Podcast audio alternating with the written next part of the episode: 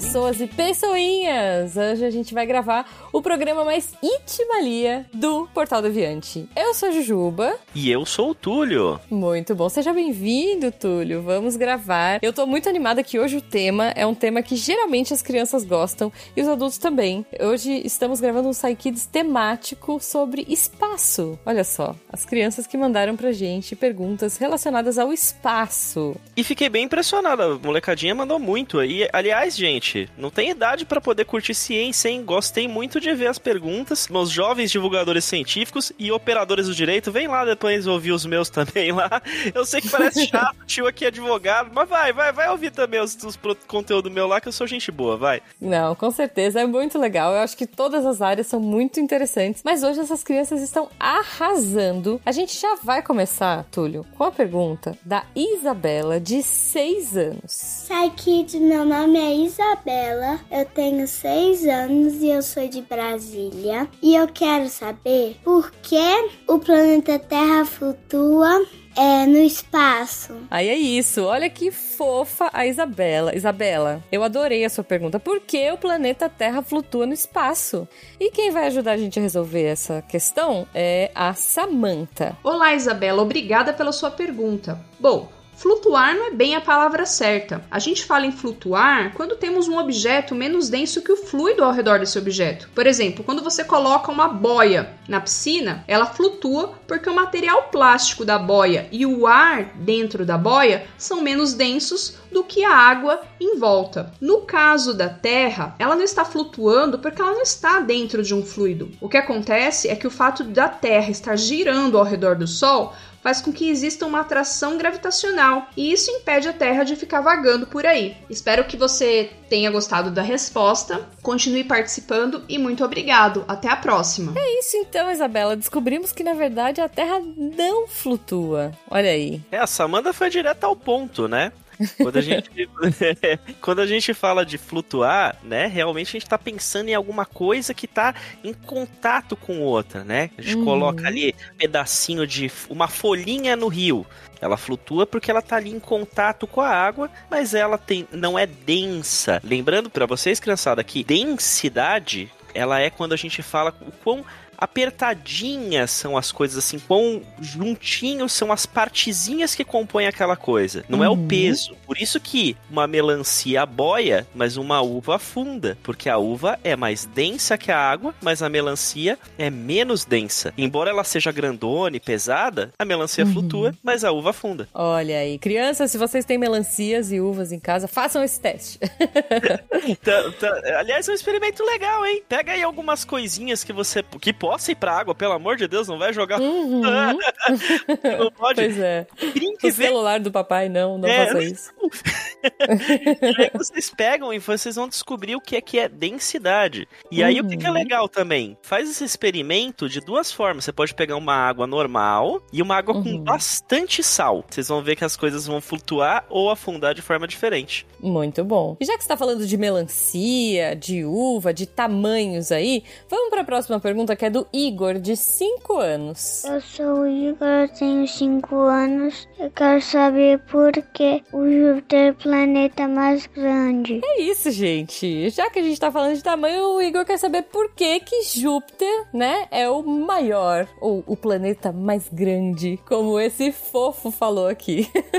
e quem vai ajudar a gente nessa resposta é o Naelton. Olá, Igor, de 5 anos. Sua pergunta, por que que Júpiter é o maior planeta do sistema solar? Bom, a gente vai começar perguntando por que, que tem planetas pequenos e por que, que tem planetas grandes, né? Pois é, os planetas pequenos estão mais perto do Sol, os maiores estão mais distantes. Júpiter é maior dele. Por que, que tem essa divisão entre planetas pequenos e planetas gigantes? Então, o que acontece é o seguinte: o sistema solar foi formado a partir de uma nuvem de gás e poeira. Esse, esse gás e essa poeira começaram a girar, se concentrar no, no centro. Esse gás principalmente é o hidrogênio, que é um gás muito leve, e muito a poeira. São elementos químicos mais pesados pesado, tá? Pois é. Então, no centro se formou o Sol. Quando o Sol se formou, ele começou a emitir luz para todos os lados e essa luz começou a varrer empurrar mesmo os gases mais leves para mais longe. E quanto mais longe iam os gases mais leves, os planetas que estavam mais próximos do Sol foram ficando menores, sobrou menos material para formar é, esses planetas, tá? O que sobrou foi mais poeira, eles são mais densos, são mais pesados, são mais rochosos, feitos de rocha. Já os planetas mais distantes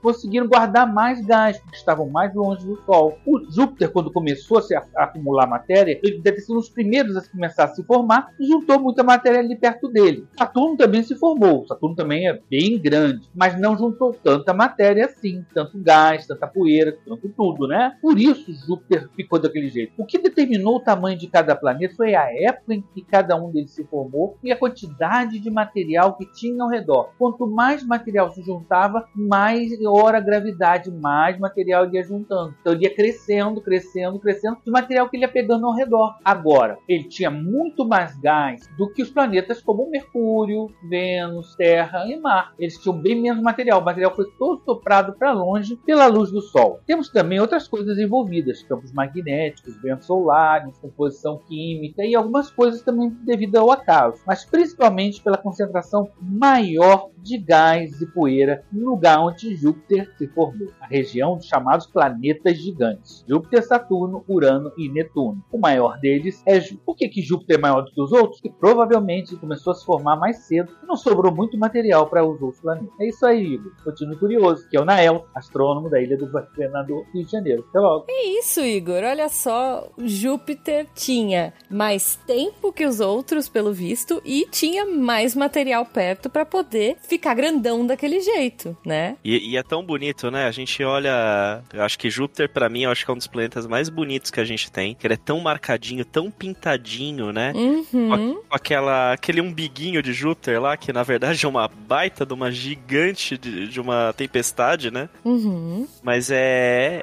é, é, E é muito legal, gente, vocês poderem é, ter essas perguntas e verem. Vão, sempre perguntem, sempre busquem ver essas coisas, que é muito, muito gostoso mesmo. Vocês verem, uhum. É, vocês conhecerem essas diferenças. E lembrando, né, que planetas, a gente, quando a gente fala de Júpiter, é o maior planeta do sistema solar. Tem planeta uhum. espalhado para todo lado, nós temos um, um, universo bem grande e a gente conhece planetas até maiores, né? Que a gente já Olha conseguiu só. ver com telescópio e tudo. Olha, então, Igor, agora você pode pesquisar quais outros planetas são maiores que Júpiter aí. Tenho certeza que você vai achar. Mas já que a gente está falando de formação, né, de tamanho, de planetas aí específicos, a Laura trouxe uma pergunta muito boa. Olá, Saikid. Meu nome é Laura e tenho 7 anos. E a minha pergunta é: como é que o planeta Terra foi formado? Tá vendo? A Laura trouxe uma pergunta muito interessante que talvez tenha um pouquinho a ver aí com o que o Nelton tava falando, mas quem vai ajudar nessa é o Anderson. Oi, Laura. Eu sou o Anderson e gostei muito da sua pergunta. Muito inteligente. E como toda pergunta inteligente, a resposta dela não é tão fácil.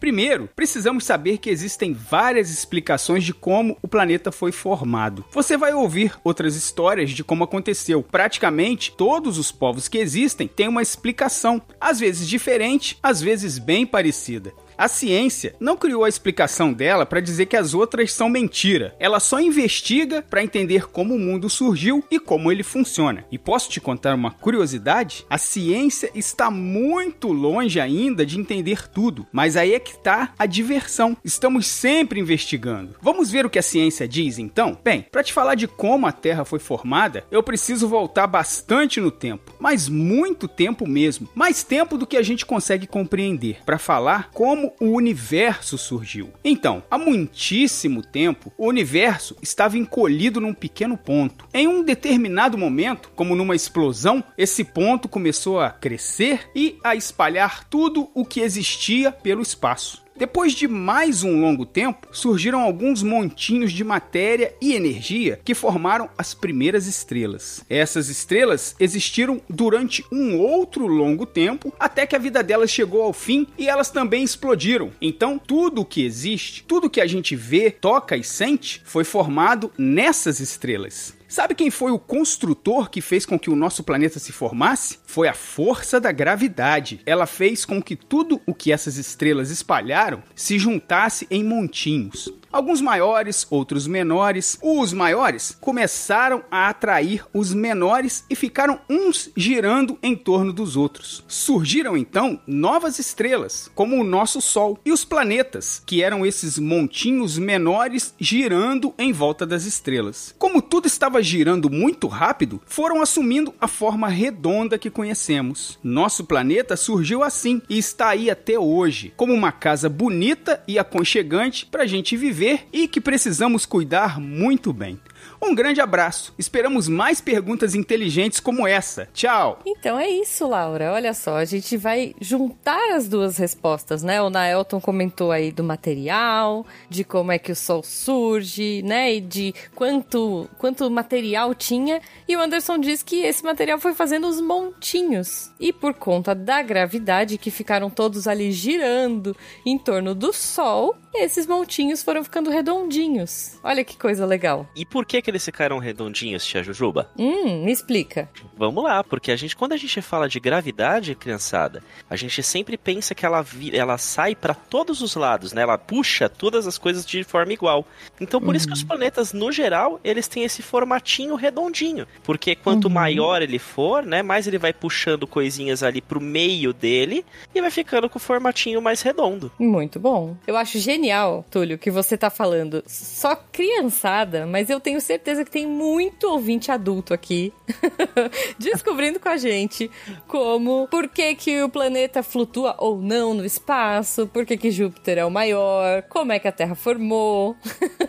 então não vamos, não vamos excluir os, os grandinhos também.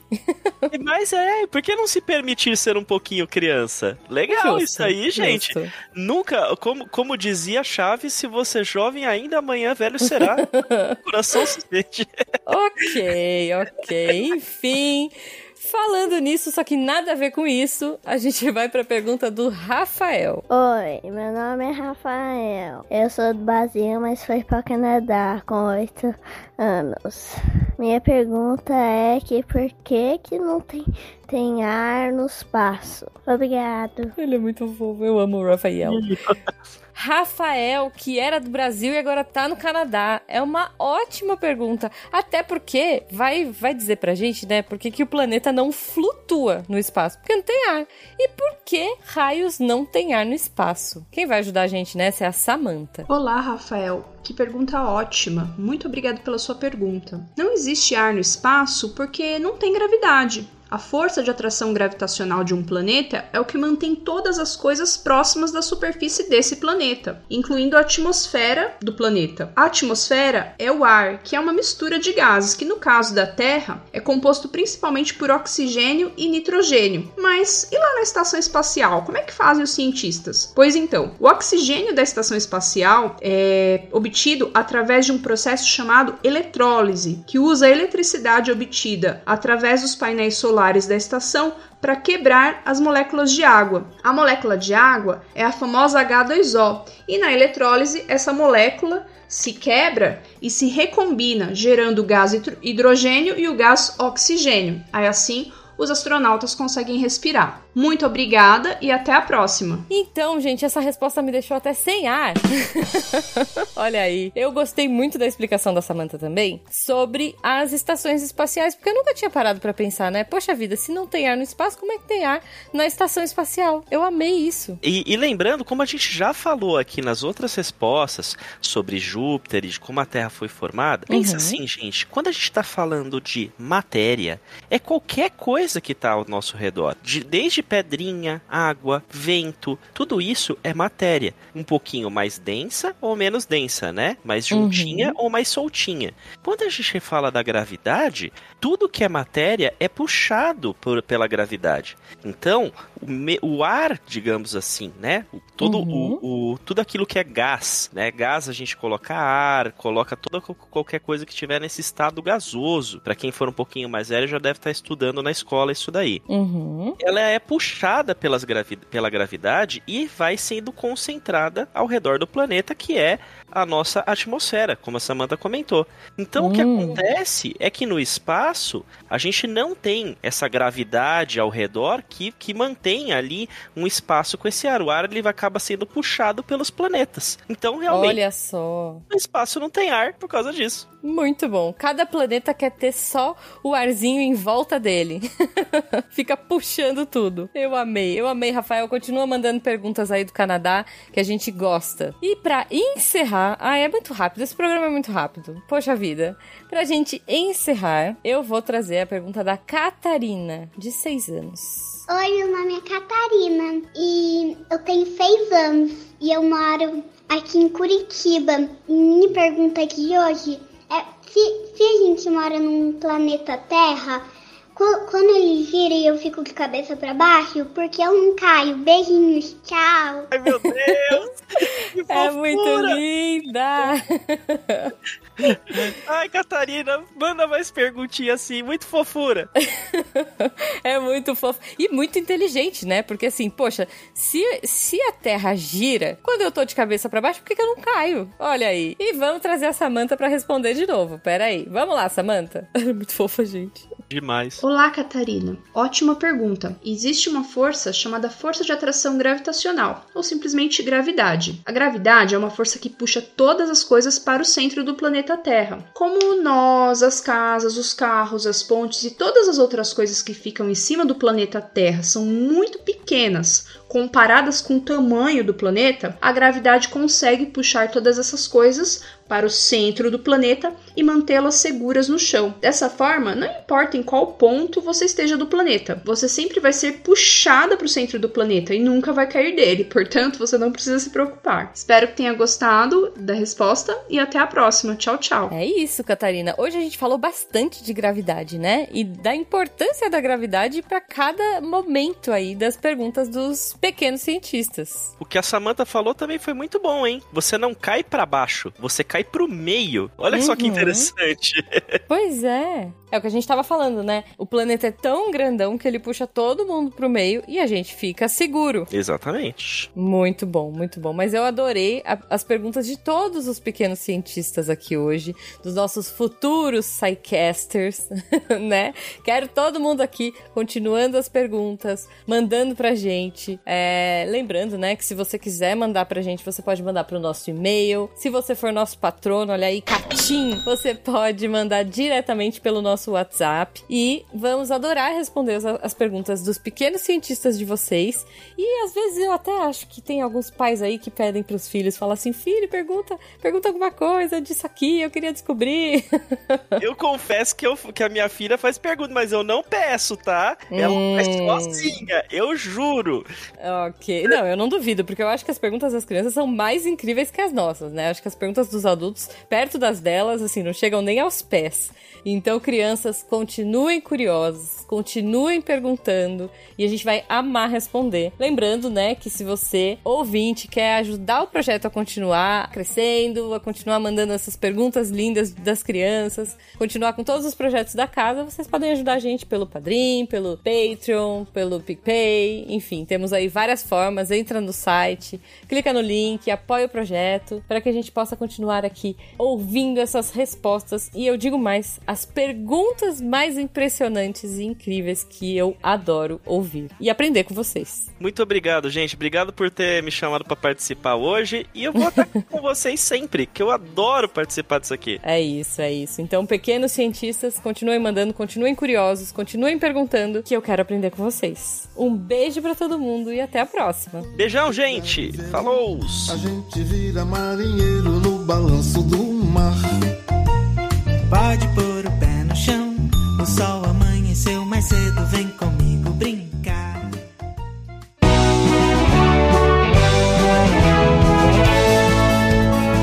Chegamos na sessão de recadinhos do SciCast. Eu sou a Jujuba, passando aqui só para avisar que se você ouvinte quiser ajudar o projeto a continuar divulgando ciência de forma divertida, você pode através do PicPay, Padrim ou Patreon. Além do SciCast, você ajuda a manter outros projetos da casa e a manter o site também, com a nossa produção diária de textos incríveis. Caso você ainda não tenha visto, a gente editou o patronato para esse ano. Temos novidades bem legais esperando por vocês. Os nossos lindos patronos que apoiam e amam o projeto tanto quanto a gente. Os links vão estar aí no post. Fora isso, se você quiser entrar em contato com a gente para dúvidas, sugestões ou, enfim, recadinhos quaisquer, é só mandar e-mail para contato@sicast.com por hoje é só e eu encontro vocês na semana que vem.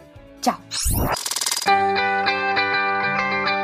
Atenção para a forma semanal dos textos da semana. A Fernanda Ribeiro vem na segunda-feira com o papel das testemunhas no processo. Texto sobre provas no processo, né? Sobre a, a testemunha e não só a questão do direito em si, mas toda a questão ética e moral por trás das testemunhas e da ideia delas dizerem a verdade. Na quarta-feira, Suzane Mello traz refrigeração de data centers e o consumo de água. E a gente não para muito para pensar nesse tema, então ficou bem legal a abordagem dela. Sempre que você está salvando alguma coisa na nuvem, tem todo um data center que precisa ser refrigerado, porque produz calor, né? A gente, ela fala, coloca até a questão da eficiência energética, mas que a água também é um ponto bem interessante para se colocar. E ela traz várias questões técnicas sobre o assunto, então tá valendo muito a pena. Assim como o texto do Léo Souza, que sai na sexta-feira. Esse post tem o selo do Imetro, parte 1. Para quem gosta da parte de exatas, tá valendo muito a pena. Eu acabei dividindo o texto dele em parte 1 e parte 2, mas a parte 2 já sai na semana que vem. E ele vai falar dessa área né, das ciências exatas, que é a metrologia. Na parte 1, a metrologia clássica, como que a gente mede as coisas, e não é tão simples quanto pode parecer. Vai lá para ver o que eu tô falando. E, bom, a, a parte 2 eu vou falar na semana que vem, mas aí que não vai ser simples mesmo. Esses textos e mais, muito, muito mais, você encontra em www.deviante.com.br. E você também pode se tornar uma redatora deviante. Manda e-mail para contato@scicast.com.br e vem fazer parte pra, da equipe para ajudar a tornar a ciência cada vez mais divertida. Eu sou André Trapani e, bom, texto de refrigeração nesse calor fica difícil de pensar em outra coisa. Vou apagar a luz da Torre Deviante. Se a ciência não for divertida, tem alguma coisa errada. Tem que ser divertida. A coisa mais divertida que tem é a ciência.